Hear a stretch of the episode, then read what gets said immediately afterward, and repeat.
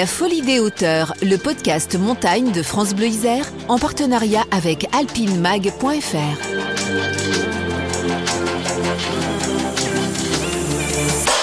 Aujourd'hui, l'histoire de Tommy Caldwell, comment un grimpeur se retrouve contraint de pousser son ravisseur dans le vide pour survivre, un acte aussi courageux que désespéré et qui renvoie à cette question est-il légitime de tuer pour sauver sa peau? La réponse, Caldwell la donne dans son livre Push la vie au bout des mains, une leçon de persévérance, l'histoire d'un gamin chétif qui a bien failli ne jamais venir au monde.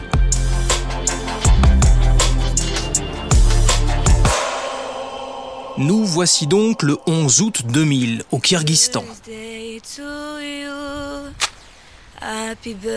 L'Américain Tommy Caldwell fête aujourd'hui son 22e anniversaire. Alors que le soleil se couche sur les montagnes d'Asie centrale, sa petite amie Bess Roden lui tend le pudding au chocolat qu'elle a préparé pour l'occasion.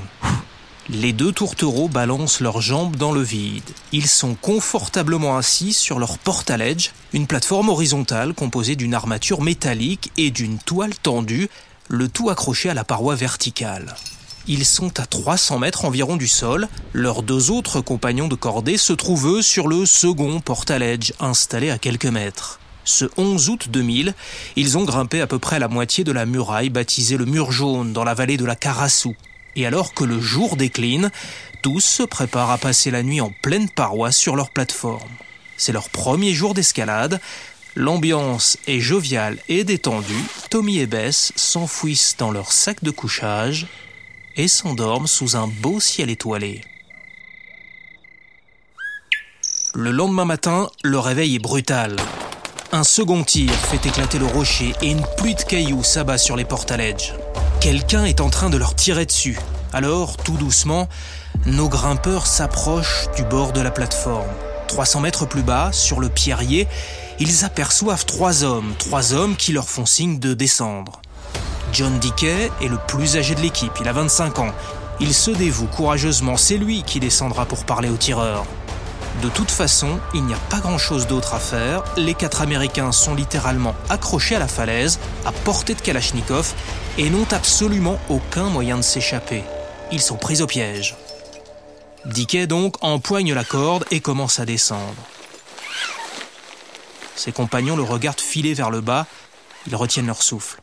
John Dickey rejoint le plancher des vaches. Les trois hommes vont à sa rencontre. Une conversation s'engage. Puis l'Américain saisit son talkie-walkie et contacte ses amis. Ouais, ouais, les gars, vous m'entendez? Donc, euh, apparemment, ils veulent juste prendre le petit-déj avec nous au camp. Euh, vous pouvez descendre là. Des excités de la gâchette qui vous proposent de partager leur repas, c'est, comme on dit, une proposition que l'on ne peut refuser. Alors, la mort dans l'âme, le reste de l'équipe redescend en rappel. Les hommes en treillis escortent les quatre Américains jusqu'au camp de base et leur demandent de rassembler quelques affaires pour partir avec eux. Ils ne sont pas spécialement agressifs, mais tout de même, les passeports sont confisqués et désormais la situation est claire. Tommy Caldwell et ses compagnons sont pris en otage. C'est le début d'un calvaire qui va durer six jours et six nuits. L'expédition a été financée par un célèbre fabricant de vêtements. Toby Caldwell n'en est pas du tout la vedette. En fait, c'est sa petite amie Bess Roden que la marque américaine veut envoyer explorer les montagnes du Kyrgyzstan. Bess n'a que 20 ans, mais son nom est déjà connu dans le petit monde de la grimpe. Le chef de l'expédition est à peine plus âgé qu'elle. Il s'appelle Jason Singer Smith, un Californien fantasque et passablement déjanté. Voilà donc les têtes d'affiche. Et pour photographier les athlètes en pleine ascension, on fait appel à John Dickey, le vétéran de la bande. Vous savez, celui qui est allé à la rencontre des ravisseurs. Vous noterez au passage que Tommy Caldwell, au départ, ne fait pas partie de l'équipe, mais il parvient à, comment dire, à s'incruster. Officiellement, il servira d'assistant photographe. À cette époque, le jeune homme n'a pas un rond. Il dort dans sa voiture et passe de temps en temps chez ses parents dans l'Oregon pour vider le frigo entre deux razzias, eh bien il grimpe. Habitué des podiums dans les compétitions d'escalade, il passe beaucoup de temps dans le Yosemite, cette vallée mythique où se dresse notamment la gigantesque paroi d'El Capitan, un mur vertical de près d'un kilomètre de haut. Mais Tommy Caldwell n'a rien d'un dilettante, c'est même tout le contraire. Toute sa vie, il s'est battu comme un lion. Sa naissance elle-même a été un combat, comme il le raconte dans son autobiographie. Quand il pousse son premier cri, le petit Tommy ne pèse que 2 kilos. Pour ses parents, c'est le bébé miracle, un enfant petit et chétif, l'exact opposé de son père qui pratique lui le bodybuilding car à côté de son boulot d'enseignant, Mike Caldwell sculpte son corps jusqu'à décrocher le titre de Mister Colorado en 1976, puis celui de Mister Mid-America en 1981. Mike est aussi un grimpeur et il de Tommy pour la première fois alors que celui-ci n'a que 3 ans. C'est à peu près à cet âge-là que le petit Tommy passe également sa première nuit en montagne dans un trou de neige avec son père, évidemment, et sa sœur.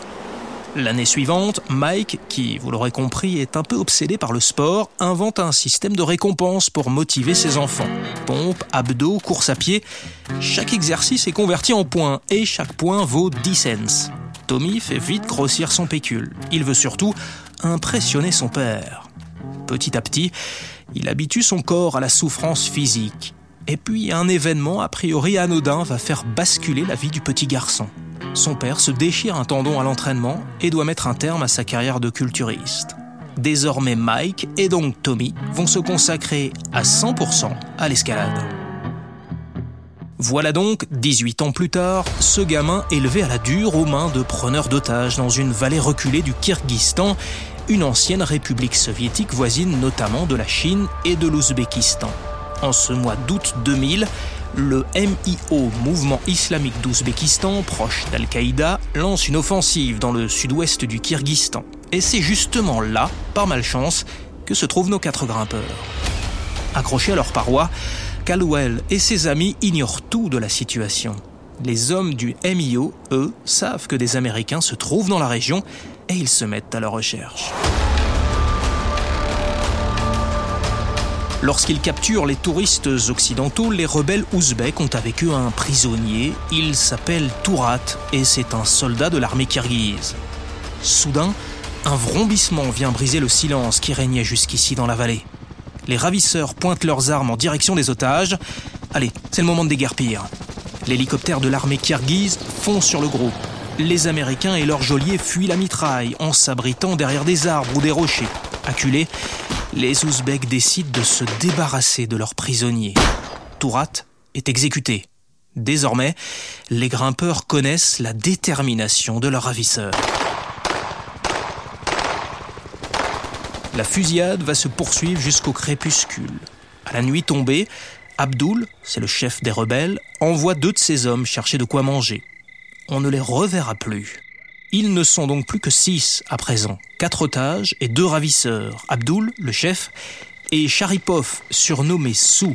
Sou est jeune, il n'a que 20 ans, et il est mort de trouille. Les grimpeurs et leurs geôliers courent toute la nuit et se cachent à nouveau quand l'aube arrive. Ce deuxième jour, tous se terrent dans un trou humide au bord d'un torrent en attendant que la nuit tombe.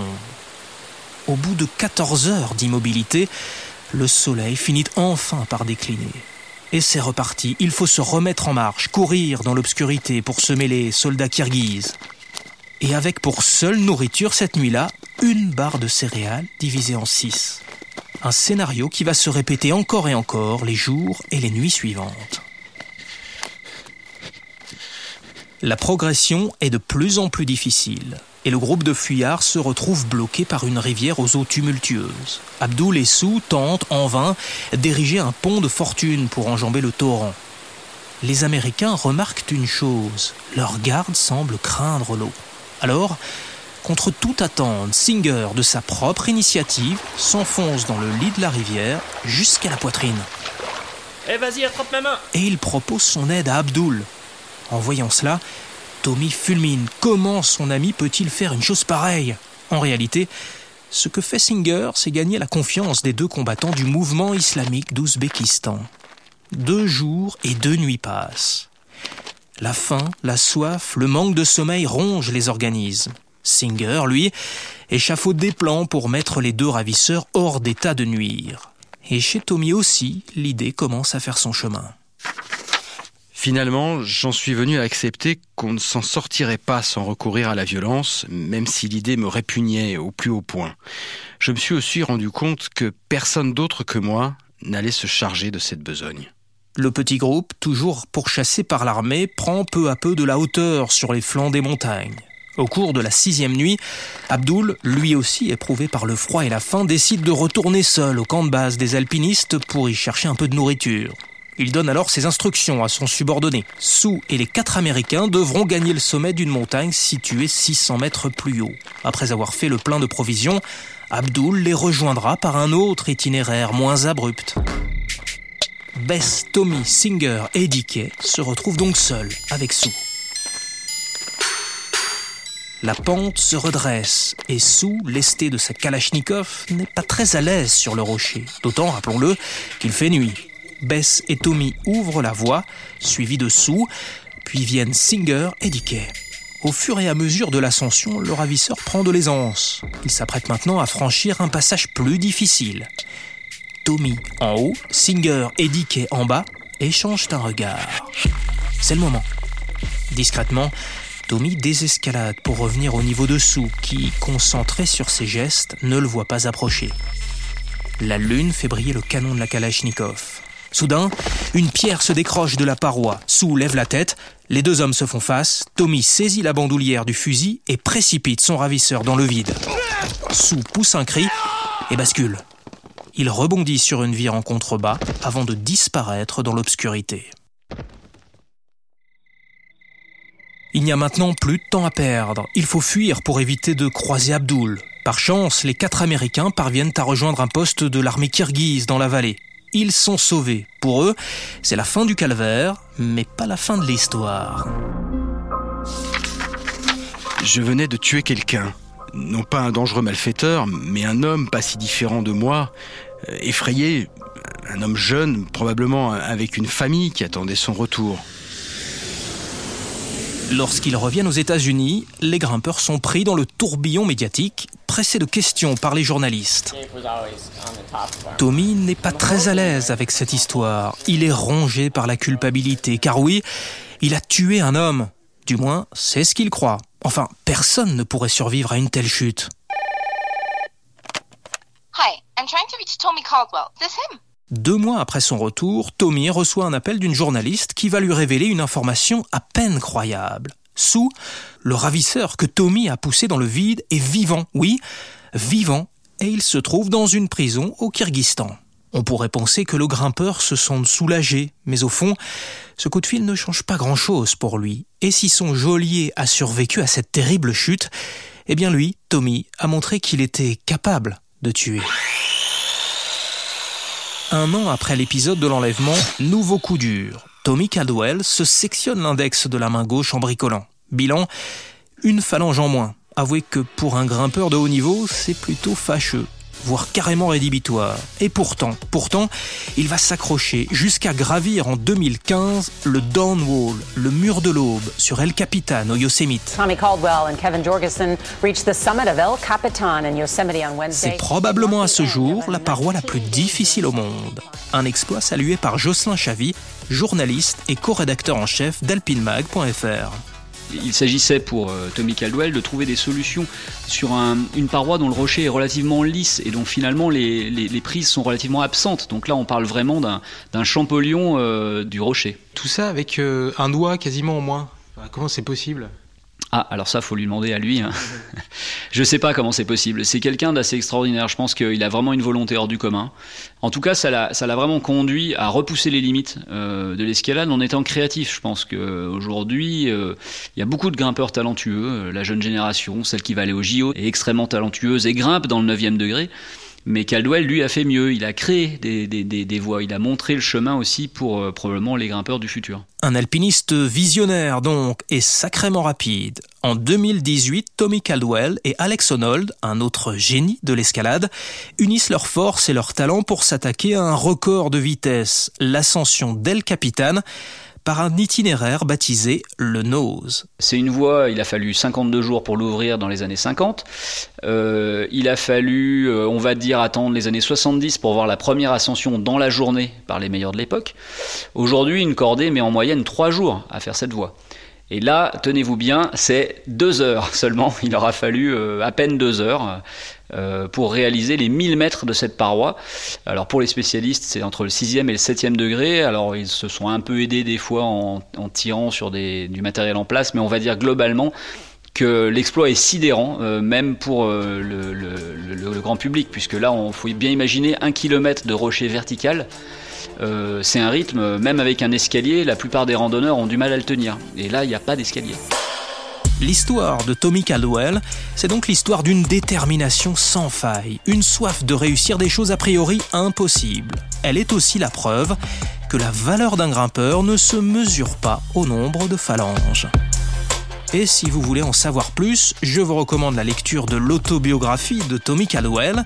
Ça s'appelle Push, la vie au bout des mains. C'est paru aux éditions Glénat.